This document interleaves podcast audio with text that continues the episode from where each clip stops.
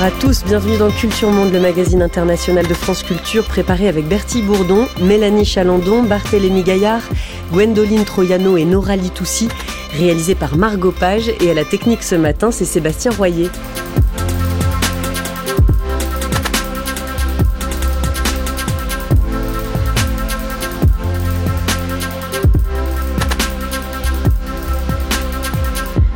Deux ans après l'invasion russe de l'Ukraine, pour la société ukrainienne comme celle des autres belligérants, la guerre s'installe. Nous avons parlé lundi des premiers concernés, les Ukrainiens, et leur quotidien en apnée. Hier de la société russe, entre soutien de la guerre ou contestation dans les marges. Aujourd'hui, les territoires occupés ou annexés, la russification en marche. Завдання було це максимально зневелювати взагалі існування української держави тут на території. Ici, dans la région de Kherson, l'objectif des Russes est d'éliminer l'existence de l'État ukrainien et de la culture ukrainienne. Ils veulent que les habitants appartiennent à une nouvelle Russie, qu'ils soient des petits Russes, comme ils disent. Відношення взагалі до, до української держави, української культури і всього іншого. Nous sommes tous russes. Russes à part entière. Des amis de l'extérieur me demandaient Oh, la Russie est rentrée chez vous Je répondais Elle n'est jamais sortie. La Russie, c'est nous. Elle est en nous.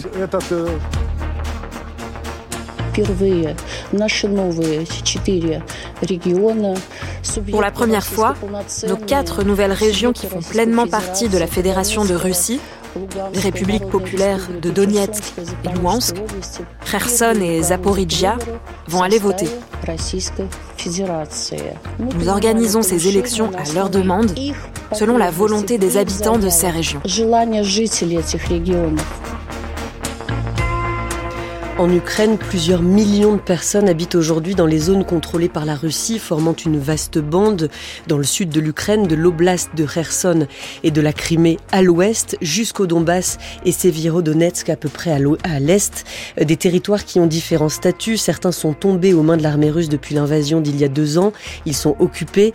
D'autres ont depuis été annexés. Les oblasts de Donetsk, Kherson, Lugansk et Zaporizhia. La Crimée, elle, est considérée comme russe par le Kremlin depuis 2014.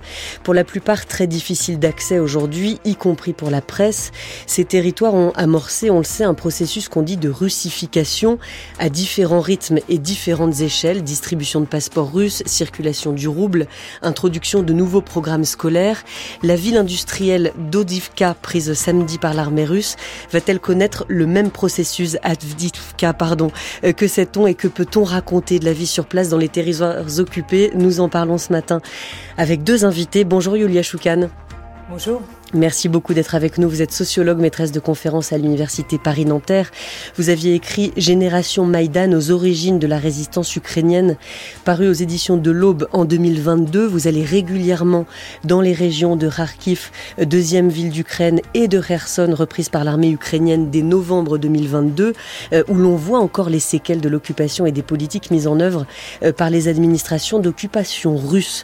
Nous sommes ici en studio avec Paul Gogo. Bonjour. Bonjour. Vous êtes journaliste à Moscou et de passage à Paris, auteur du livre Opération spéciale aux éditions du Rocher, paru cette année, là tout juste, tout, récemment. Il se trouve que vous vous trouviez dans le Donbass depuis deux semaines quand la Russie a envahi l'Ukraine en février 2024 et que vous y êtes retourné à trois reprises depuis. Alors, Paul Gogo, d'abord très visuellement et matériellement, quels sont aujourd'hui les stigmates de la guerre dans les territoires pris par la Russie depuis deux ans. À Mariupol, par exemple, où vous êtes allé plusieurs fois, vous la connaissiez avant-guerre. Comment a-t-elle déjà changé cette ville? Exactement, j'ai connu Mariupol vivante au temps où elle était sous contrôle de l'Ukraine, euh, avec son centre-ville, son vieux centre-ville, de, des bâtiments un peu abîmés, peut-être pas très bien entretenus, mais qui avaient leur charme, euh, et une vie qui euh, se tournait évidemment, euh, qui était, qui en fait se divisait entre la mer d'un côté, euh, dans laquelle on avait toujours, on avait toujours déconseillé d'aller me baigner parce que l'autre vie de cette ville, c'était les usines métallurgiques qui faisaient vivre toute la ville et qui donc polluaient un peu toute la région et toute la mer. Mais en gros, la vie s'organisait autour de tout ça. Les usines nourrissaient la ville. et euh, il y avait vraiment, euh, c'est vraiment ce style de ville dans lesquels euh, tous les habitants que vous allez rencontrer vont vous dire à quel point ils tiennent à leurs usines, à quel point ces usines font partie de leur vie. vous voyez, à l'époque, on pouvait voir en tout cas les tramways et les transports en commun de manière générale qui avaient été financés par l'usine. Enfin, on comprenait qu'il y avait deux mers dans cette ville, le maire et l'usine, et toujours cette attirance vers la mer jusqu'à l'arrivée des Russes. Maintenant, tout ça n'existe plus. Moi, c'était un, drame pour moi. C'était quelque chose de très difficile à observer parce que j'ai connu la vie dans cette ville et la vie n'existe plus. C'est comme si on, pouvait tuer une ville. Mais comment ça, elle n'existe plus? Il y a quand même des habitants. Comment vivent-ils alors? Oui, mais en fait, ça dépend des quartiers. C'est-à-dire que quand vous allez maintenant dans l'hypercentre de Mariupol, il n'y a plus d'humains. Euh, ou alors, les seuls humains que vous allez rencontrer sont des euh, travailleurs russes ou d'Asie centrale qui ont été envoyés par la Russie, donc qui sont en train d'essayer de réparer ce qui peut être réparé, sachant que le centre-ville est, totalement rasé. Euh, et, et, vous voyez donc des immeubles qui sont comme un décor de cinéma parce que personne ne vit plus dans ces immeubles-là. Mm. Et dans d'autres quartiers, un peu moins détruits, là, vous allez avoir une population... Euh, des images dignes des années 90 avec euh, les gens qui restaient euh, deux ou trois murs à leur appartement et qui vont vendre euh, tout ce qui, les bibelots, tout ce qui leur restait. Donc ils sont dans la rue, il y a des files d'attente devant les magasins, on vend la viande dans le coffre des voitures. Enfin c'est c'est assez terrible à observer et ça n'a plus rien à voir avec le Mariupol que j'ai connu à l'époque. Puisque des complexes immobiliers flambant neufs ont jailli des ruines à Mariupol, la Russie veut par ailleurs en faire une station balnéaire. Aujourd'hui, c'est dimanche, et on a quand même 42 ouvriers sur ce bâtiment. En ce moment, on a 20 000 ouvriers qui viennent des quatre coins de la Russie. Certains chantiers fonctionnent même la nuit. On doit aller très vite et bien faire. C'est la mission qui nous a été donnée.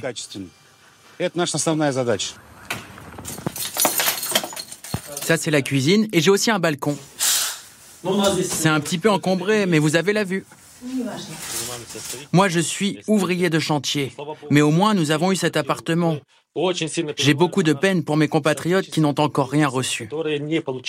Des témoignages recueillis à Mariupol par les journalistes Jérôme Garot et Gilles Parot en décembre. Ces, ces nouveaux appartements flambant neufs au milieu d'une ville où la vie n'existe plus comme vous l'avez connu, Paul Gogo, ça intéresse qui?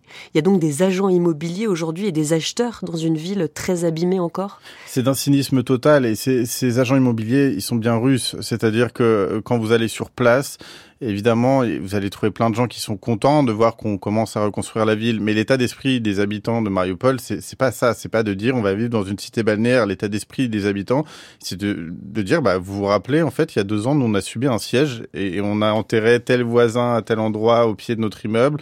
Euh, on a dû le déterrer ensuite pour aller l'enterrer dans un cimetière. tout le monde a perdu quelqu'un en gros. Euh, certains vivent encore avec la porte de leur appartement qui qui, qui n'existe plus ou une partie de l'appartement carbonisé suite à un tir d'artillerie, euh, avec ces mots sur les portes. Tout le monde avait écrit sur sa porte ici euh, vivent des gens. En gros, pour euh, c'était écrit différemment, mais en gros, il signifiait que qu'ils étaient encore présents parce qu'il y avait des, des pillages au moment du, du, siège. Et donc en fait, la Russie a beau vouloir effacer tous ces stigmates le plus rapidement possible. En fait, les blessures, elles sont avant tout dans la tête des gens. Et ces immeubles blancs qui apparaissent, je pense que certains les voient comme quelque chose de très étrange et d'un peu violent finalement. Alors voilà pour les images, Yulia Choukan. Voilà pour ce qu'on voit quand on arrive dans une ville occupée par la Russie euh, depuis plus ou moins longtemps. Mariupol, encore une fois, c'est beaucoup plus récent que, euh, que, que des villes qui depuis 2014 étaient euh, sous administration russe et dont on parlera plus tard, notamment dans le dans le Donbass ou en Crimée. À quelle vitesse dans ces villes-là, donc prises par les Russes depuis le depuis le 24 février 2022, à quelle vitesse Yulia Choukan se fait ce qu'on appelle la russification, donc l'adoption de la monnaie russe, la production à grande échelle de passeports russes pour les habitants, entre autres? Est-ce que c'est quelque chose de très rapide? Cette russification, effectivement, se passe en, en accéléré. Mais je pense qu'il faut ajouter une petite profondeur historique, parce qu'en fait, on a vu déjà euh, se mettre en place ce même processus dans les territoires occupés depuis 2014. Et à l'époque, effectivement, ça se passait aussi à deux vitesses, puisque la Crimée, comme vous l'avez dit, a été intégrée tout de suite à, la Russie après l'annexion, alors que les républiques autoproclamées de Donetsk et de Luhansk, pendant longtemps, ont existé en tant que des États de facto, et que la Russie ne savait pas trop quoi en faire, en fait. Voulait les utiliser plutôt dans le jeu interne ukrainien, euh, obliger leur réintégration, à l'Ukraine. et donc, on a vu progressivement se mettre en place ce qu'on voit aujourd'hui se mettre en place et se réaliser en l'espace de quelques mois. Donc, l'introduction de la monnaie, que les produits russes disponibles dans les magasins, les écoles, l'enseignement qui a repris dès septembre 2022 dans les nouveaux territoires euh, occupés, là où c'était possible, la Russie pensait pouvoir mettre en place ses administrations. Euh, l'enseignement est un russe. Euh, l'effacement ensuite de tout ce qui est l'identité, toutes les inscriptions en ukrainien, voire même la, destruction des monuments ukrainiens, et notamment les monuments à, la grande famine des années 32-33 ou encore les monuments à la guerre, pour le mort effectivement, ou donc la guerre depuis 2014, tous ces monuments sont détruits et on a on construit un nouveau narratif précisément de résistance depuis 2014 euh, et de lien euh, intime à la Russie depuis euh, depuis des siècles. Et ensuite tous ces processus de passeportisation, mm. donc remodelage de la citoyenneté, distribution des passeports russes, vote, puisque le vote en fait vous avez commencé l'émission par par le son où on parle des élections présidentielles à venir, mais on oublie DNR et l'ENR, les citoyens euh, de ces territoires ont déjà participé aux élections russes en septembre 2021 à l'époque, c'était des bus qui étaient organisés, qui les amenaient à Rostov, où un bureau de vote a été ouvert pour eux. Donc, en fait, tout se passe de façon très très rapide, mais ces processus euh, s'inscrivent dans une dynamique effectivement historique. On les a observés depuis 2014. Le passeport russe aujourd'hui, à quoi donne-t-il accès? Alors, on le sait, euh, c'est une question rhétorique. On sait que euh, sans ce passeport russe, on ne peut pas se nourrir, on ne peut pas avoir accès à l'éducation, à la santé, aux médicaments de première nécessité, à la retraite aussi. Donc, le refuser dans ces territoires est, est impossible. Or, la loi ukrainienne Yulia Shoukan expose aujourd'hui les personnes qui acceptent ce passeport d'être accusées et jugées euh, peut-être après la guerre pour intelligence avec l'ennemi. Est-ce qu'il est question aujourd'hui d'amender, euh, de réformer cette loi? Où en sont les débats à ce sujet? En fait, cette question se pose bien évidemment euh, en fonction de la durée de l'occupation, euh, puisque dans des territoires qui étaient occupés pendant seulement quelques mois, ce processus n'a pas été mis en place. Et en fait, on n'a pas vu de passeportisation euh, à Kherson ou encore dans, enfin, ou très peu en tout cas, ou encore dans la ville d'Izium, dans la région de Kharkiv. Par contre, euh, la passeportisation a été réalisée totalement en crime, euh, puisque c'est un territoire qui est intégré à l'Ukraine. Et donc là, la question et les politiques élaborées à, à Kiev sont bien différentes. Donc, il faut bien tenir compte de la durée de l'occupation. Pourquoi? Parce que nécessairement, plus elle est longue, plus les dispositifs contraignant l'autonomie des citoyens, ceux qui veulent notamment euh, s'opposer à cette occupation, euh, sont de plus en plus serrés. En fait, un maillage est tellement serré, vous avez dit, on ne peut pas accéder à des services élémentaires, tout ce qui est bancaire, tout ce qui est médical, tout ce qui est services sociaux, on ne peut pas trouver du travail. Donc en fait, on ne peut pas résister et continuer à situer euh, donc dans, dans, cette optique de, de, euh, de, résistance. Et à cet égard, il y a une différence, bien évidemment, dans la réflexion notamment menée par des ONG, par la, euh, la représentante du président ukrainien pour la Crimée, euh, avec euh, des dispositifs différents de désoccupation euh, prévus pour ces territoires. Les processus de désoccupation, on en parlera, l'Ukraine aujourd'hui en parle beaucoup. Alors sur, sur les passeports, encore un mot, Paul Gogo, puisque Vladimir Poutine a signé une loi ou promulgué une loi l'année dernière qui dit qu'à partir du mois de juillet prochain, ceux qui n'auront pas obtenu la nationalité russe dans ces territoires annexés seront considérés comme des étrangers ou des apatrides. Ils pourront être expulsés ou envoyés en prison. Et pourtant, la Russie admet elle-même qu'elle a échoué à atteindre un certain taux de passeportisation de 50% notamment dans certains territoires. Alors qui sont ceux qui s'opposent aujourd'hui à obtenir ce passeport? Oui, j'ai la sensation, j'ai eu la sensation lors de mes derniers reportages euh, dans, dans, ces zones et notamment dans ces villes, je pense à Lugansk qui est pour le coup occupée depuis 2014, euh, qu'une grande partie de la population était en attente de voir, comme si elle était en attente depuis toutes ces années, de voir de quel côté la balance allait pencher. Et dans le doute, on préférait ne pas demander euh, de passeport. Et il y a eu, pour l'anecdote, l'existence aussi d'un passeport euh, de la République populaire de Lugansk et de la République populaire de Donetsk, et que personne ne voulait vraiment demander parce qu'en fait, ça pouvait peut-être faciliter un peu les passages de checkpoint, mais c'était à peu près le seul usage de, de ce document. Et moi, j'ai rencontré, j'ai rencontré des, des, des habitants euh, notamment à Lugansk, euh, notamment un habitant. J'étais assez étonné d'en rencontrer un qui lui attendait le retour de l'Ukraine au bout de plus de huit ans d'occupation, et il me disait que euh, pour lui ne pas demander le passeport russe, c'était d'après lui, le jour où les Ukrainiens revenaient, ça allait être sa meilleure façon de prouver qu'il n'avait pas collaboré avec les autorités. Et maintenant qu'il va devoir demander ce passeport pour pouvoir continuer à vivre dans cette région, c'est un drame parce que lui, il tenait vraiment à ne pas le demander, ce passeport. Yulia Choukan, vous souhaitez réagir? En quelques mots. Je voulais juste, en fait, je voulais juste dire que, en fait, cette question de d'accès à la nationalité et donc de passeportisation, il ne faut pas uniquement la prendre au sens politique, de loyauté envers l'Ukraine, de, de, loyauté, de, de, de déloyauté envers l'Ukraine et de loyauté envers la Russie. C'est une question de survie. On l'a vu notamment dans les territoires donc autoproclamés Donetsk et Luhansk ou encore en Crimée. Les gens doivent survivre dans ce contexte-là, précisément accéder aux médicaments, aux services sociaux, aux administrations, avoir du travail. Donc en fait, les gens jouent avec les passeports. On a vu en DNR et LNR précisément des gens qui avaient trois passeports. Le passeport ukrainien, interne et euh, extérieur permettant de voyager à l'étranger, les passeports de DNR et LNR et les passeports russes. Et c'était vraiment une question voilà, de, survie au quotidien et beaucoup moins de, de, lien d'affinité euh, avec euh, l'un des, l'un des États. Donc en attendant, ce processus de russification se poursuit, que ce soit par les passeports, comme vous en parliez l'un et l'autre, par la monnaie, le rouble qui a été intégré très rapidement, même dans certains territoires, et puis l'éducation, bien sûr. Cette directrice d'une école de Lugansk le raconte avec elle, s'appelle Marina. C'est le coin rouge de l'école, vous voyez, avec les symboles de l'État. Ce sont bien sûr les symboles d'État de la Fédération de Russie. Vous voyez Les symboles d'État de la République populaire de Lugansk. Et là, les drapeaux. Maintenant, le programme est complètement différent. Étude approfondie de la langue russe. Nous y prêtons beaucoup d'attention, comme à l'étude de la littérature. Toutes les heures qui seront mises en option, nous les employons au maximum pour l'étude de la langue russe l'éducation fer de lance de cette russification. On en parlait aussi dans l'émission euh, d'hier avec un, programme euh, instauré dans les écoles russes que nous racontait Ksenia Bolchakova. C'est ce lever de drapeau tous les matins suivi de discussions sur les choses importantes. Ça a l'air de se passer de la même façon dans, ces écoles des territoires occupés. Cette russification, Paul Gogo, elle passe aussi par les médias. Ça vous intéresse au, premier chef. Par la justice aussi. On dit que 410 nouveaux tribunaux euh, sont recensés dans, dans les territoires annexés en 2022. Qu'est-ce que c'est que ces nouveaux euh, tribunaux et sur les médias, qu'est-ce qu'on peut dire aujourd'hui de la place qu'ont prise euh, les chaînes russes dans ces territoires? Alors, il faut vraiment enfin, se rendre compte euh, du fait que euh, le, fonctionnement de ces régions a finalement une sorte d'indépendance encore par rapport à la Russie, et donc euh, les lois russes ne sont pas les mêmes en Russie que dans ces territoires-là.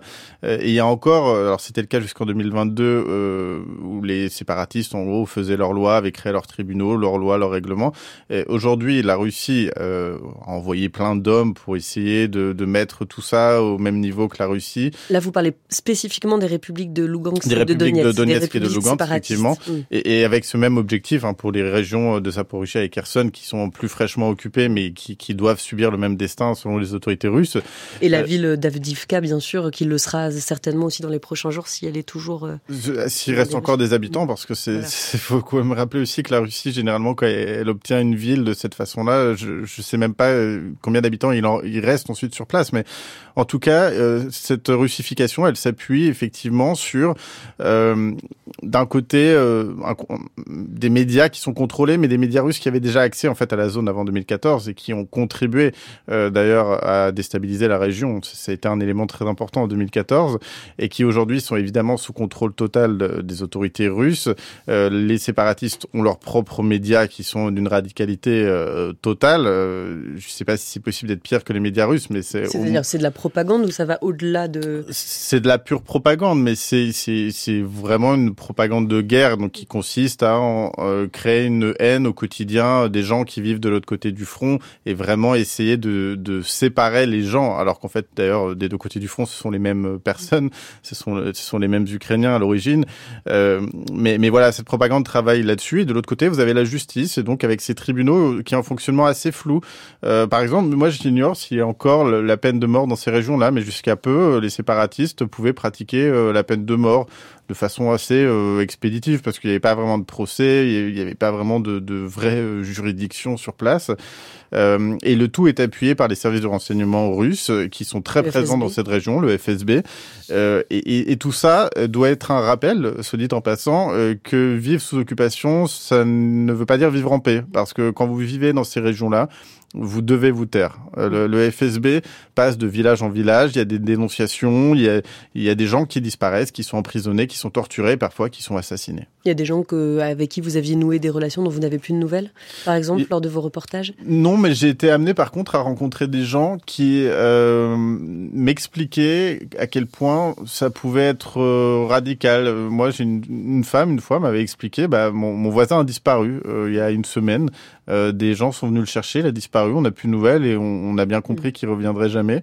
Euh, et donc, euh, bah moi, je me tais, j'ai peur. Je vis encore dans cette région-là parce que j'ai pas le choix, parce que je peux pas déménager. Euh, mais en gros, les gens savent que tout ça peut arriver et arrive. Yulia Choukan, quelle est la part de, ces habitants qui restent parce qu'ils n'ont pas le choix et la part de ceux, de celles et ceux qui ont depuis toujours un attachement à la Russie, qui d'une certaine manière attendaient véritablement de faire partie d'une de la grande Russie entre guillemets, ceux qui ceux qui donc auraient pu partir dès le début et, finalement ont choisi de rester je pense qu'il est extrêmement difficile d'apporter une réponse à, cette question. Euh, ce qui est clair, c'est que euh, les plus actifs euh, et ceux les plus pro-ukrainiens, on va dire ça comme ça, et qui se sentaient sous la menace des répressions précisément par les Russes, ils ont essayé de partir le plus rapidement. On sait aujourd'hui, euh, de la part des témoignages recueillis dans les territoires désoccupés, que souvent les Russes soit accédaient à des listines, par exemple d'anciens combattants, donc de la guerre de 2014-2022, soit avaient déjà ces listines euh, de combattants, de journalistes, d'activistes de la société civile. En fait, ces personnes nécessairement se sentaient directement ciblées et avaient tendance à quitter ces territoires le plus rapidement. Et après, parmi les personnes qui restent, je pense qu'il faut une fois de plus, euh, certes, il y a une partie des personnes qui sont pro-russes, euh, et Paul Gogol le raconte bien dans, dans, dans son livre, euh, mais dans le même temps, vous avez beaucoup de personnes qui n'ont tout simplement pas de choix, qui ont mm. des parents proches malades et immobiles et qui ne peuvent pas partir qui sont prises au piège, hein, en quelque sorte, par la, par la vie et par leur situation, et qui restent sur place. Et après, il y a des gens qui refusent de partir. J'en ai rencontré beaucoup à Kherson, par exemple, sous occupation, qui étaient là, euh, qui étaient engagés dans la résistance et qui voulaient rester, en hein, considérant que c'est leur ville. S'ils partent, en fait, qui sera là pour ensuite accueillir l'armée ukrainienne? Mm. Ces gens vivaient dans la certitude que l'Ukraine allait reprendre très rapidement ses territoires. Et donc, on, a, on a un mélange, voilà, comme ça, de, de, de motivation qui explique à la fois le départ et aussi le choix de, de rester. Ils, sont en effet des milliers à être restés parce qu'ils voulaient garder leur maison. Il y a aussi tous ceux que l'on croise, Paul Gogo, dans votre livre, euh, ces habitants qui, eux, attendaient la Russie et y sont très attachés, comme Lydia, que vous avez aussi enregistré. Poutine, il est venu lui-même en voiture? Oui, oui, bien sûr. Mais il est capable d'aller lui-même dans les fonds marins. Il peut voler lui-même aussi. Il peut tout conduire. C'est un véritable agent. Pas 007, mais 008. Je l'aime, un point c'est tout. Je l'aime en tant que personne. Il me plaît en tant qu'homme. Et vous comprenez, il aime les gens.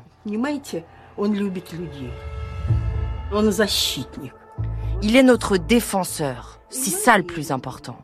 Nous le croyons, nous croyons Poutine. Et puis il ne fait rien de mal. Regardez, à Kiev, aucun immeuble n'a été détruit. Alors que vous avez vu ce qu'ils ont fait avec notre Mariupol? Vous avez vu Mariupol? Alors c'est peut-être une situation particulière que celle de, de, Mariupol et des habitants de Mariupol, Paul Gogo comme cette Lydia que vous avez rencontrée euh, au mois de décembre dernier, c'est que pendant des semaines les habitants ont été coupés du monde, les réseaux ne fonctionnaient pas au début de la guerre, beaucoup sont restés cachés pendant des semaines à cause des bombardements et l'armée russe leur disait que c'était les Ukrainiens qui, qui pilonnaient, l'armée russe qui a par ailleurs euh, une place dans le cœur des habitants de Mariupol puisque ce sont eux qui ont libéré euh, Mariupol des nazis pendant la Seconde Guerre mondiale, donc c'est tout ça qui forme aujourd'hui euh, le substrat de cet attachement que vous avez rencontré aux Russes à Mariupol. Cette femme, une grand-mère que j'ai interviewée pour l'anecdote dans un de ces immeubles blancs qui viennent d'être construits, donc elle, elle venait de recevoir un immeuble de la part euh, des autorités russes à Mariupol. Euh, c'est comment dire, c'est vraiment euh, l'image même de, de, ce que les grands-mères du Donbass ont pu représenter dans, dans, ce conflit, dans toute cette histoire. Euh, C'était assez glaçant. En fait, elle était toute mignonne, cette grand-mère. Elle nous chantait des chansons en ukrainien. Euh, et j'arrêtais pas de lui répondre, mais vous savez que si vous faites ça dans la rue, vous pouvez avoir, vous pouvez avoir des problèmes. Elle était non, non, mais tout va bien en Russie. Euh, on peut faire ce qu'on veut. On est assez libre. je vois pas pourquoi on s'en prendrait à quelqu'un qui parle en ukrainien. Alors elle, elle me parlait en russe, mais elle chantait ses chansons en ukrainien. C'était une ancienne professeure. Et en fait, elle, euh, elle c'était très, c'était glaçant en fait cette discussion que j'ai eue avec cette femme parce que elle m'expliquait, m'a quand même expliqué à un moment que euh, grâce à l'action du Kremlin sur Mariupol, donc la destruction de la ville, euh, maintenant il y avait des, des, immeubles blancs et que les choses étaient plus propres qu'avant. Et, et, je veux dire, cette femme a quand même été, euh, si elle a eu un nouvel appartement, c'est parce que son appartement précédent a été touché par un tir de tank. Euh, donc elle a été concernée par la guerre, elle était très choquée par ce qui s'est passé. Mais de tanks russes. De tanks on sait pas. Russe ou ukrainien, mais en tout cas, le, le fait est que, enfin, c'est mon point de vue, la, guerre a été amenée dans cette ville par les Russes, mais elle, effectivement, va plutôt voir euh, euh, l'action des Ukrainiens dans à peu près tout ce qui s'est passé dans cette ville. Et cette femme, à un moment de la discussion, a fait ce que, euh, en Russie, vous savez, on, les surnomme les, les, zombies parfois, les gens qui soutiennent Poutine de façon trop radicale. Et, et elle m'a fait vraiment de, c'est quelque chose qui existe en fait d'être un, un zombie, c'est-à-dire qu'elle me parlait avec son grand sourire avec euh, sa gouaille. Elle était très, très, voilà, très, très, vivante. vivante pas une zombie. Exactement. Et soudainement, son regard se fige.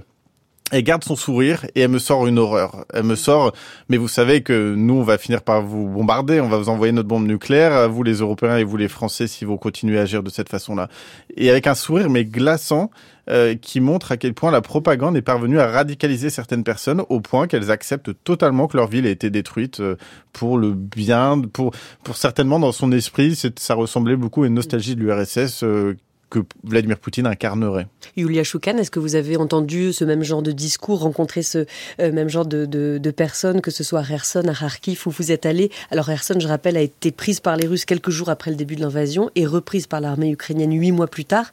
Simplement, en huit mois, il y a plein de choses qui peuvent se passer. Est-ce que vous avez entendu ce, ce genre de discours relaté par Paul Gogo?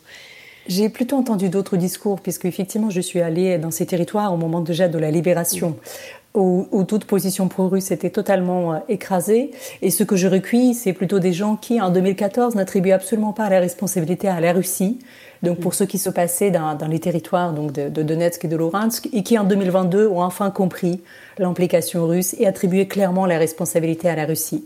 Mais je voulais ajouter aussi par rapport à Mariupol, parce que quand on est en Ukraine, on a une autre image de Mariupol. Il ne faut pas oublier précisément ces déplacés internes de Mariupol qui se sont installés dans les différentes villes en Ukraine et constituent une vraie communauté. Il y a une vraie identité de Mariupol qui est entretenue et à la fois entretenue par les gens eux-mêmes qui s'auto-organisent, qui coopèrent, qui s'entraident, mais aussi les autorités de Mariupol, les autorités municipales en exil, ont mis en place tout un système d'assistance à ces citoyens, euh, d'assistance humanitaire, d'assistance juridique, accompagnement dans les diverses démarches dans les centres Je suis Mariupol.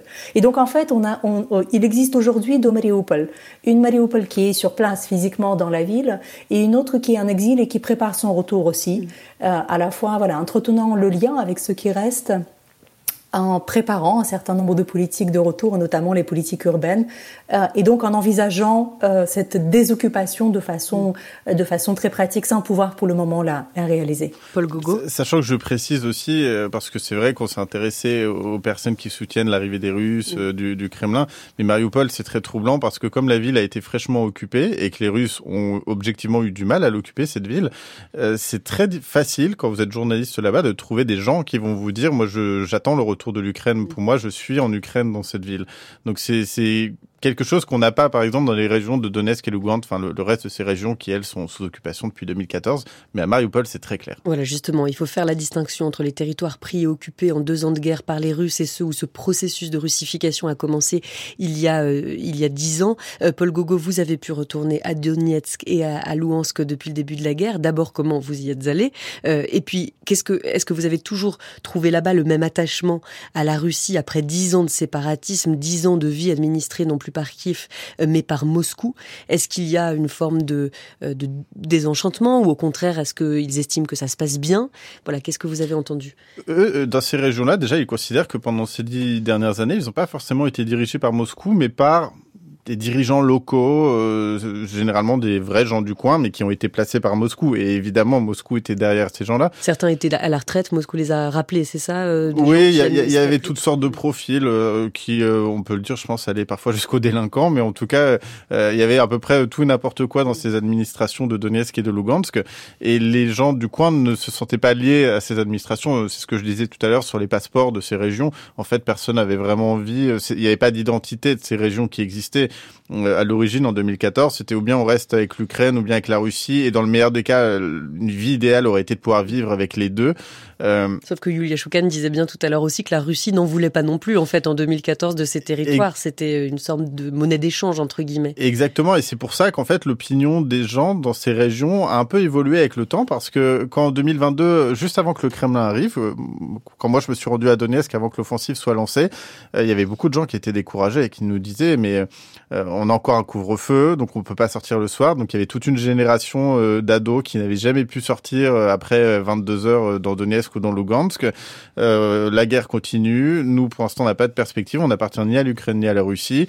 Nous, à l'origine, on voulait rejoindre la Russie, mais visiblement, elle n'a pas envie de nous, cette Russie. Et donc, euh, on commence à fatiguer et à se demander si, euh, bah, à la limite, on pourrait pas revenir en Ukraine. Alors, c'était, je pourrais pas vous dire à quel point ce discours était euh, représenté beaucoup de gens, mais en tout cas, moi, je l'ai entendu quelques fois des gens qui soutenaient avant les séparatistes la Russie, puis qui commençaient à fatiguer. Sauf que deux semaines plus tard, la Russie est arrivée et, leur a expliqué qu'ils allaient les annexer les reconnaître. Et donc je pense que l'enthousiasme pour la Russie est un peu revenu à cette occasion. Et la Russie leur explique aussi que l'Ukraine les bombarde. Encore dimanche dernier, un marché de Donetsk a été bombardé et Moscou accuse l'Ukraine d'être à l'origine des bombardements. Pour l'instant, on n'a pas d'informations prouvant le contraire, euh, même si euh, Kiev euh, dément. On compte aujourd'hui 27 morts et 25 blessés. Ça, ça fait partie, bien sûr, des éléments que la Russie invoque auprès des habitants. Exactement. Et c'est vrai que c'est bien de le préciser. C'est à la limite la russification la plus efficace. Parce que le fait est que de ce côté-là du front, euh, la majorité, voire la totalité des, des, obus qui tombent ou des missiles qui tombent viennent du côté ukrainien. Mm. Et ça, euh, c'est quelque chose auquel vous ne pouvez rien faire quand vous êtes ukrainien, euh, militer contre ça, parce que c'est plus de la propagande, c'est de la réalité. Yulia Shoukan, même si en 2014, euh, cette occupation ou annexion des, des républiques séparatistes s'est faite par les armes, il faut aussi reconnaître que de nombreux habitants de ces territoires imaginaient que la Russie pourrait leur offrir un, avenir meilleur. On parle souvent des mineurs du Donbass. Euh, d'ailleurs, le jour de, l'invasion de, 2022, Paul Le Gogo, vous dites qu'ils faisaient la circulation à Donetsk, qu'ils étaient euh, très présents, les ouvriers qui avaient un ressentiment envers les autorités ukrainiennes. Tout ce qui était produit ici partait à Kiev, euh, vous disent-ils. bien sûr, on pourrait revenir jusqu'à la violence du bouleversement de 91, des usines qui ferment, etc. Est-ce que la Russie leur a proposé jusqu'à présent de meilleurs salaires, de meilleures retraites, ce que ce qu'ils pouvaient espérer il y a dix ans Est-ce que c'est advenu? Je pense qu'il il faut peut-être distinguer à cet égard la Crimée et, euh, et, et, les territoires des États de facto, donc des NER et les NER, qui n'étaient annexés effectivement qu'en 2022, puisque pendant toutes ces années 2014-2022, on a vu précisément euh, une sorte de bien-être social amené à un Crimée, précisément, notamment à destination des, euh, des employés des administrations, mais on a vu une autre, un autre tableau euh, en, DNR et l'ENR, plutôt euh, effectivement la disparition de la grivnia, l'arrivée du euro bleu russe, un très fort taux d'inflation, les produits amenés de Russie, emportés depuis, mmh. Euh, et de Biélorussie occasionnellement aussi, était extra cher parce qu'il y avait tout un réseau effectivement de commissions et d'intermédiaires qui s'est mis en place, ce qui faisait que les gens allaient à Rostov, en Russie, acheter leurs produits, alors qu'à Donetsk et à Luhansk, ils étaient extrêmement chers. Euh, les salaires des, dans les administrations ont certes augmenté, tout comme les retraites, euh, mais dans le même temps, on a vu le déclin de l'industrie. Euh, et même les industries qui ont survécu, les industries sidérurgiques ou encore extraction minière, étaient contrôlées par les intérêts économiques russes. Euh, et donc, euh, euh, à cet égard, il n'y a pas eu non plus d'amélioration ou encore de, plus de justice sociale pour les ouvriers qui pouvaient éventuellement l'espérer. Et c'est la même chose aujourd'hui dans les territoires nouvellement annexés, puisque précisément, à la fois, s'il s'agit pour certains territoires qui sont encore tout proches de la zone de guerre, et donc l'écho de la guerre, est, elle est, totalement présente. Il s'agit de territoires qui sont en voie d'intégration, et donc, comme le disait Paul, il, y a, il y a des politiques parfois à deux, à trois vitesses. le même territoire nouvellement occupé n'est pas nécessairement géré de la même façon. Alors vous racontez, Paul Gogo, dans votre livre, vous donnez plein d'images du Donbass aujourd'hui, notamment de la ville de Donetsk. Vous y croisez une enseigne, le Don Mac, qui a récupéré les locaux de l'ancien McDonald's, l'ancien pub Liverpool très prisé des supporters de l'Euro de foot en 2012, qui est aujourd'hui à l'abandon. Enfin, il y a plusieurs images qui marquent, mais euh, bien sûr qui restent loin de ce qu'on peut décrire d'horreur, bien sûr, euh, sur, sur cette guerre. Mais vous décrivez le jour de l'invasion, le jour où est annoncée l'invasion russe, le 22 février 2024, euh, le 24 février 2024 2022. vous voyez des grands-pères qui jouent au ping-pong. On, ne sait pas exactement ce qui va se passer dans le Donbass. Exactement, c'est pas très clair. Et, déjà, ce que je comprends, c'est qu'il y a même plus une question de résilience, mais d'habitude de la part des habitants. Ça fait huit ans à ce moment-là qu'ils vivent en guerre, qu'ils ont l'habitude d'entendre les bombardements en périphérie de Donetsk parce que ça touchait toujours les mêmes quartiers qui étaient assez éloignés du centre-ville. Et, ses grands-pères euh, euh, ne savaient pas vraiment comment réagir. Alors la majorité de la population était quand même euh, à la maison. Il y avait des camions de pompiers qui tournaient partout en ville avec des haut-parleurs pour nous expliquer qu'il valait mieux rester chez nous. Mais je pense que personne, même ces secouristes, ne savait vraiment ce qui allait se passer. Mm. Et moi, mon premier réflexe, c'était de me dire des convois de tanks russes vont débarquer en plein centre-ville et puis vont foncer directement vers le nord, vers l'aéroport, vers le front. Et ça va être un massacre pour les Ukrainiens. Les Ukrainiens vont peut-être vouloir lâcher leur dernier missile sur, sur Donetsk avant de partir on va se faire bombarder, ça va être l'horreur. Dans les faits, bah, on parlait d'Avdivka, euh, c'est seulement qui est euh, donc juste au-dessus de l'aéroport de Donetsk. C'est seulement, hein. mm. voilà, c'est seulement maintenant, au bout de deux ans de guerre, que la Russie commence à s'y attaquer et arrive à, percer le, front ukrainien. Aussi parce qu'il y a des mouvements de résistance, Yulia Choukan, deux ans après le début de la guerre. Est-ce qu'une résistance existe toujours dans, dans ces territoires? Alors, euh, surtout quand une partie de la population est indifférente, qu'une autre partie était heureuse de voir arriver les Russes. Aujourd'hui, comment ceux qui veulent résister réussissent à le faire? Je, elle existe toujours, effectivement, ces formes de résistance et on, on, collecte beaucoup de récits précisément dans les territoires désoccupés. Les gens racontent comment ils n'ont pas voulu consommer euh, les produits russes, utiliser la grivnia, euh, donc la monnaie ukrainienne, tant que c'était possible. Aujourd'hui, ces possibilités ont disparu, mais on voit encore à la fois des, des actes individuels et aussi des mouvements collectifs. Pour les actes individuels, il suffit d'écrire, par exemple, sur les billets de, de banque euh, un slogan pro-ukrainien ou dire que, euh, que, que la ville d'Energodar est toujours, est toujours ukrainienne. Et ensuite, vous avez des mouvements, on a des mouvements collectifs précisément qui cherchent à objectiver leur action, en sachant que les conditions de résistance sont extrêmement difficiles. Il y a deux mouvements, notamment le mouvement ruban jaune, euh, donc le jaune renvoyant à une des couleurs nationales de, de, de, de l'Ukraine, ou encore un mouvement de femmes, euh, les méchantes sorcières, qui organise un certain nombre d'actions. Une fois de plus, il ne s'agit pas euh, de mouvements euh, de rue. Euh, il ne s'agit pas de protester dans la rue puisque la répression qui concerne ces personnes et l'expression des positions pro-ukrainiennes est extrêmement forte. Les réseaux sociaux sont surveillés, bien évidemment. Euh, la dénonciation se pratique. Et donc, il s'agit plutôt des, des, des, actions que je qualifierais de flash mob. Il s'agit de photographier sa main avec un, slogan pro-ukrainien, par exemple, euh, ou encore, j'ai vu des dessins de sabliers aux couleurs bleues et jaunes sur les billets de banque. Sablier, le temps, le temps joue en votre défaveur, les Russes. Euh, vous quitterez l'Ukraine, et eh bien les couleurs euh, bleu ou jaune. Ou encore euh, des journaux, par exemple, on en a parlé, les, les bulletins locaux qui sont édités par les administrations d'occupation qui peuvent être brûlés. Et donc la photo est faite et diffusée ensuite sur les réseaux sociaux. bien évidemment, les gens se cachent.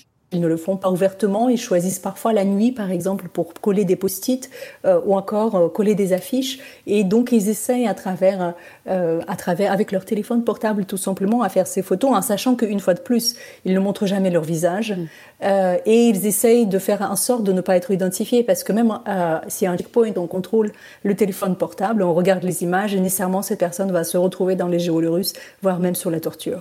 Donc, plusieurs mouvements très individuels aussi, ne pas envoyer ses enfants à l'école, ça peut faire partie d'un mouvement de résistance. À Mariupol, Clara Marchaud, euh, qu'on recevait lundi, parle par exemple dans son livre euh, d'ingénieurs des opérateurs télécoms qui sont relayés jour et nuit, même pendant l'arrivée des Russes, pour ravitailler en essence les générateurs qui alimentent quelques antennes relais. Donc il y a euh, au quotidien comme ça mille gestes qu'on peut qualifier comme hier d'infra ou micro-politique de résistance. Peut-être un mot pour conclure cette première partie, Yulia Choukan, sur la désoccupation. Quand, quand vous parliez tout à l'heure de désoccupation, c'est vraiment une, un mot qui s'emploie aujourd'hui en Ukraine. L'Ukraine a un objectif pour ces territoires de désoccupation. Ça veut dire quoi? En fait, ce mot existe depuis 2016 précisément. À l'époque, l'Ukraine a mis déjà en place le euh, ministère des territoires occupés euh, et des déplacés internes, un ministère qui était censé élaborer précisément ces politiques de désoccupation, réfléchir à la façon dont l'Ukraine allait progressivement euh, euh, réintégrer euh, les territoires qui sont restés sous contrôle russe pendant de longues années. Et aujourd'hui, donc, il, a, acquis depuis 2022 une, une actualité d'autant plus importante que ça fait qu'il y a 18% de territoires sous occupation. Et donc, il y a une réflexion sur les politiques à mettre en place. Comment, par exemple, procéder avec les générations, les jeunes générations qui sont formées depuis déjà dix ans en DNR et LNR et qui sont totalement inscrits donc dans ce narratif très soviétique de la Grande Guerre patriotique et de la résistance résistance donc aux nazis, aux nazis ukrainiens, comment intégrer la Crimée, euh, comment faire avec les fonctionnaires qui avaient travaillé dans les diverses administrations euh, pour la puissance d'occupation russe, euh, comment organiser un scrutin, un éventuel scrutin dans ces territoires, avec cette idée par exemple avant 2022, si les territoires de l'Est étaient réintégrés, d'imposer un moratoire et donc d'attendre, de mener tout un travail d'information auprès des populations précisément exposées pendant de longues années à des flux d'informations russes avant de permettre une liberté d'expression. Donc recréer un lien à la nation ukrainienne aussi, c'est d'ores et déjà euh, en marche euh, pour euh, les autorités de Kiev qui tentent comme ça de d'avancer dans cette stratégie ou cet objectif de désoccupation. Ça passe aussi par la culture, par la musique. Beaucoup de chanteurs ukrainiens aujourd'hui ne chantent des chansons plus, qui concernent plus que la guerre, comme cette chanteuse ukrainienne qui s'appelle Alina Pash. Elle, elle est née dans l'oblast de Transcarpathie.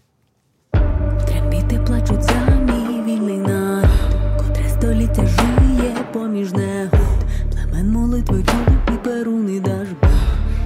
Віче кодек нічних спільнот, Вогнем і мечем святили землю козами, народ захищали від проклятої орди, гіршало дедалі життя за часів Петра, Моби люд країни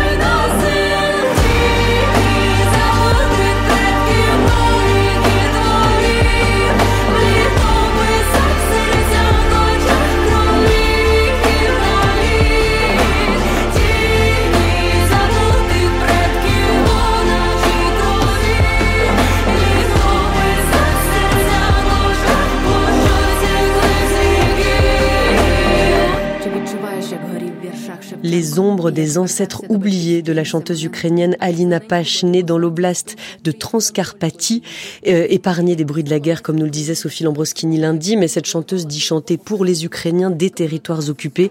La vie dans ces territoires occupés ou annexés par les Russes, c'est le sujet de ce troisième épisode de notre série sur le quotidien de la guerre. Avec nos invités Yulia Choukan et Paul Gogo, on a parlé des oblasts de Donetsk, Kherson, Louhansk et Zaporizhzhia. La Crimée a encore une place à part dans cette cartographie de territoires annexés. France Culture, Culture Monde, Julie Gacon.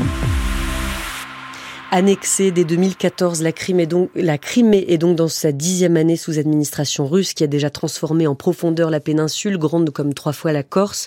Jusqu'ici plutôt épargnée par la guerre, elle est en train d'en devenir un front actif. Volodymyr Zelensky n'a pas abandonné l'idée de récupérer la Crimée, mais les Russes installés en Crimée n'ont pas l'air inquiets. Vous savez, en juillet, mon fils était en camp de vacances. Et cet été, comme toujours, tous les camps de vacances de la Crimée étaient pleins. Personne n'a peur. Nous sommes russes, donc nous n'avons peur de rien. Nos gars de la défense aérienne font un excellent travail. Ils protègent la ville, ils protègent la paix. Bonjour Sylvain Tronchet. Bonjour Julie. Merci beaucoup d'être avec nous en direct de Moscou. Vous êtes journaliste correspondant de Radio France en Russie et c'est vous qui avez recueilli ces témoignages en Crimée où vous étiez au mois de septembre. D'ailleurs, est-ce que depuis septembre, les choses ont déjà changé sur place? Est-ce que l'armée ukrainienne a mis plus de moyens sur cet objectif affiché par Volodymyr Zelensky euh, de reprendre la Crimée? Pas, pas, que je, je, sache. Enfin, la, la situation finalement, euh, il y, a, y, a, une espèce de, de continuum. Quand, quand j'y vais, euh, les, les, frappes ukrainiennes se sont, sont, déjà devenues assez intenses sur, sur le territoire. J'y vais notamment quelques jours après un événement qui a été vécu de façon assez traumatisante par la population de Sébastopol, qui est le, le bombardement du, du, quartier général de la flotte de la mer Noire. C'est un, un, énorme bâtiment en plein centre-ville de Sébastopol et, et deux missiles, euh, missiles euh, Scalp d'ailleurs, donc des missiles de fabrication française, qui m'a été beaucoup reproché personnellement euh, à l'époque lorsque j'y étais en reportage. Parce que vous étiez euh, désigné comme français, c'est ça On vous a reproché voilà, exactement, et que les, les, les, gens les gens vous le disent. Euh, et, et, donc ces, ces deux missiles euh, donc sont, sont tombés en, en, plein milieu de la ville, et puis il y a eu d'autres effectivement bombardements qui ont visé parfois des bateaux, notamment sur la côte sud, des, des stations radars, des, des bases militaires ou des aéroports sur la côte ouest. Et, donc à ce moment-là déjà, il y a eu une prise de conscience dans la population que la Crimée était entrée dans la guerre clairement. Et, et de ce que j'ai pu en en voir, alors c'est c'est toujours très compliqué hein, quand on va quand on va dans ces zones parce qu'on sait bien que la parole n'est pas libre. Euh, on, on, entend d'ailleurs dans les témoignages cet homme qui dit euh, tout va bien, mon fils est allé en camp de vacances euh, comme d'habitude, tout s'est bien passé. En, en, fait, tout le monde sait que ça n'est pas vrai. pour le coup, je suis allé voir des gens euh, dans, dans, le coin de, de Féodosia, notamment, qui m'ont raconté que la, la saison euh, d'été avait été euh, exécrable, que le nombre de touristes avait chuté, chuté en flèche. Et, et ce que, ce que l'on ressentait, c'était une, forme de, de, radicalisation des positions. Quoi. J'étais allé en Crimée juste avant le début de la guerre, en, en fait début février 2022, et, et j'avais trouvé l'ambiance évidemment radicalement changée lorsque j'y suis retourné ouais, en, en septembre dernier. Donc les habitants se sentent davantage vivre aujourd'hui en temps de guerre qu'il y a encore un an. Et si on prend du recul sur dix ans cette fois, puisque la Crimée a été annexée en 2014, comment le paysage urbain s'est transformé en dix ans? Comment euh, ont évolué aussi euh, les discours des, personnes qui, qui, vivent sur place? Combien de familles russes se sont installées en Crimée depuis? Voilà, sur un temps plus long, comment s'est transformée euh, cette péninsule? Le, le, terme de russification qui, qui est utilisé pour les, les territoires occupés euh, récents euh, vaut particulièrement euh, pour la Crimée, alors qui était déjà très russe quelque part, ne serait-ce que parce qu'il y avait cette espèce de cheval de Troie sur la péninsule qui était Sévastopol, que, que la Russie louait à, à l'Ukraine pour y stationner sa, sa, flotte de la mer Noire. Mais une ville comme Sévastopol, par exemple, depuis dix ans, a, a poussé comme un champignon avec énormément d'immigration euh, de, de, la Grande Terre, hein, c'est-à-dire du reste euh, de la Russie euh, sur place. La, la, Russie également, et ça fait partie de la stratégie du Kremlin, a particulièrement soigné les investissements routiers, notamment euh, Il y a plein d'autoroutes toutes neuves pour aller d'un point à un oui, autre. Oui, voilà, exactement, qui, qui traversent. On, roule très très bien en Crimée, oui, sur, sur des autoroutes effectivement où il n'y a pas grand monde euh, d'ailleurs, euh, mais euh, qui permettent de, de, circuler assez aisément euh, dans, dans la péninsule. Il y a, il y a énormément d'argent public qui a été déversé sur ce territoire, et, et, de ce point de vue-là, il, il, a énormément changé au point de, de devenir sociologiquement, en tout cas aujourd'hui, un, un territoire dont on peut dire qu'il qu'il est, qu'il est russe. Alors évidemment pas au sens du droit international, bien entendu, ça, ça, ça n'est pas contestable. Mais, mais les Russes ont, ont bien soigné la, la, russification de ce territoire. La Crimée qui est devenue un lieu de villégiature pour les familles russes, comment d'abord elles font pour s'y rendre? Le pont de Kerch qui relie la Crimée à la Russie depuis maintenant six ans, pont de 19 km est régulièrement bombardé par l'armée ukrainienne. Donc on a du mal à imaginer comment ces familles qu'on entendait euh, tout à l'heure font pour venir en vacances avec leurs enfants dans une péninsule qui appartient donc euh, dont se dispute euh, que se disputent la Russie et l'Ukraine, mais qui est un territoire en guerre.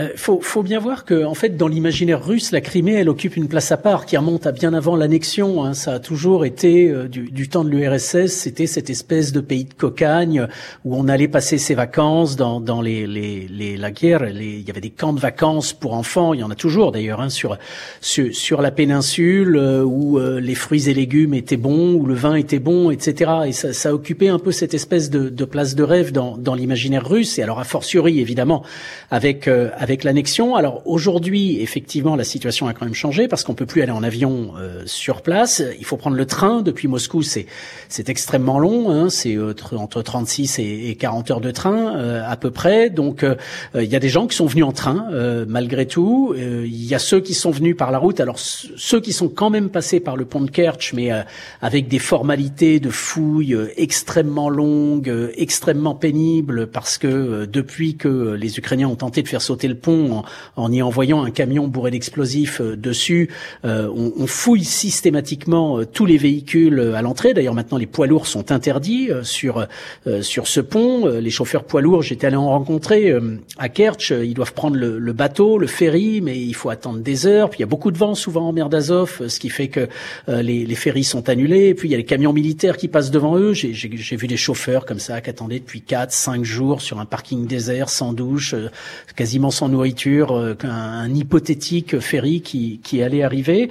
Et, pour les gens qui sont quand même venus en vacances en, Crimée cet été, eh bien certains ont pris la route des territoires occupés, quoi, ce qui paraît complètement hallucinant quand on y pense. C'est-à-dire que ils sont passés par par la côte, par Mariupol, par Berdiansk, et puis jusqu'au nord de la Crimée. Donc, en prenant des routes à seulement parfois 60-70 kilomètres de la ligne de front, comme si de rien n'était en quelque sorte, alors que Pourtant, c'est la guerre euh, juste à côté, mais, mais on sait que certaines personnes, effectivement, ont fait ce trajet-là.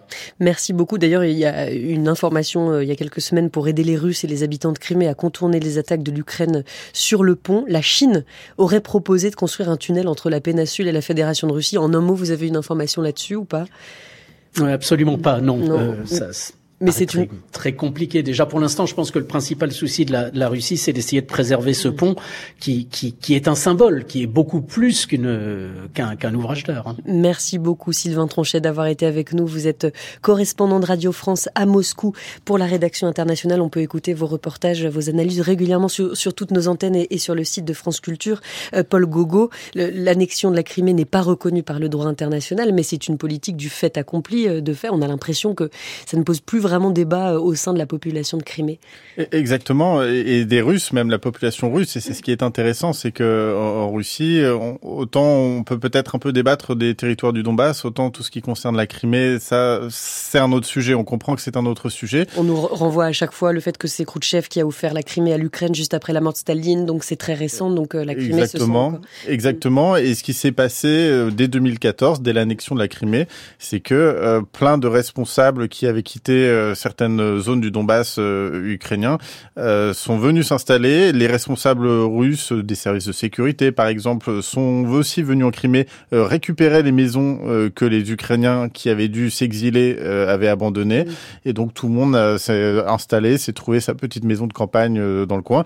Et effectivement, cet été, j'ai un peu suivi les chats Telegram de ces Russes qui voulaient aller en vacances par la, la ce que moi j'avais qualifié la route de la mort, donc par les territoires occupés pour éviter le pont de Crimée.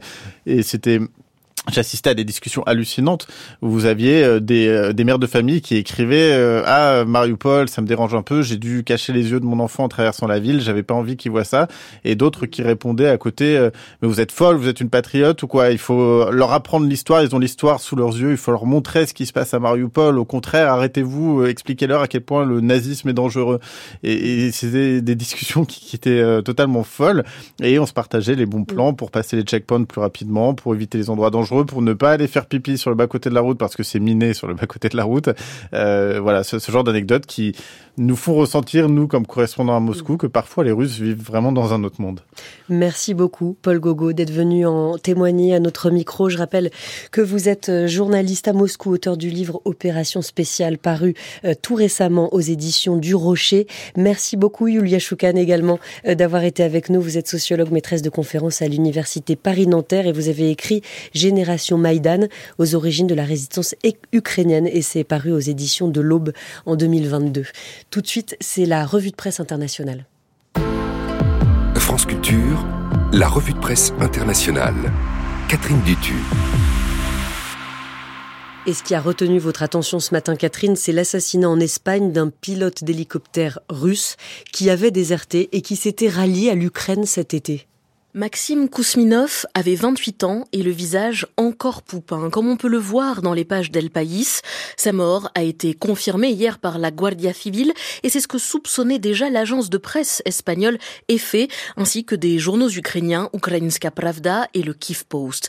Les médias comme El Confidencial se demandent cinq jours après la mort de l'opposant russe Alexei Navalny si le Kremlin et le GRU, le puissant service de renseignement militaire russe, ont réussi à atteindre une fois de plus l'une de leurs cibles. La Guardia Civile menait l'enquête depuis la semaine dernière, depuis qu'un corps avait été retrouvé le 13 février dans le garage d'un lotissement près d'Alicante, dans le sud-est de l'Espagne, et plus précisément à Royosa, station balnéaire de la Costa Blanca, où résident de nombreux étrangers, des Russes, des Ukrainiens notamment, précise le quotidien régional Information. Il pensait d'ailleurs dès la semaine dernière à un règlement de compte. La victime a été abattue d'une demi-douzaine de balles, indique la Information, Et l'agence EFE qui livrent d'autres détails sordides. Les tueurs ont roulé sur le cadavre avec leur véhicule avant de prendre la fuite et de brûler leur voiture. Il a fallu plus d'une semaine donc pour confirmer l'identité de l'homme abattu, alors que de faux papiers retrouvés sur lui indiquaient qu'il s'agissait d'un ressortissant ukrainien de 33 ans. Mais ces empreintes digitales ont fini par parler, rapporte El País. Il s'agit bien de Maxime Kousminov, ancien pilote d'hélicoptère russe de 28 Il avait déserté au mois d'août dernier avec son hélicoptère de combat après avoir secrètement organisé sa défection pendant des mois avec les services ukrainiens.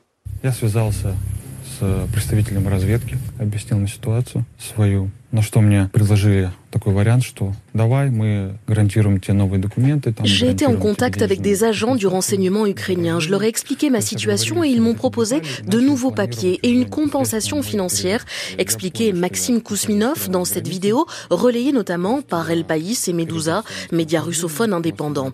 Quand je me suis rendu compte que je me trouvais à la frontière ukrainienne, je leur ai envoyé ma position. J'ai volé à très basse altitude, silence radio, personne ne pouvait savoir ce qui se passait et j'ai pu atterrir. Des soldats ukrainiens sont alors venus à ma rencontre, racontait Maxime Kousminov, insistant les Ukrainiens ne sont pas des nazis comme le martèle la propagande russe et il disait regretter, les yeux rougis face caméra, que Russes et Ukrainiens s'entretuent.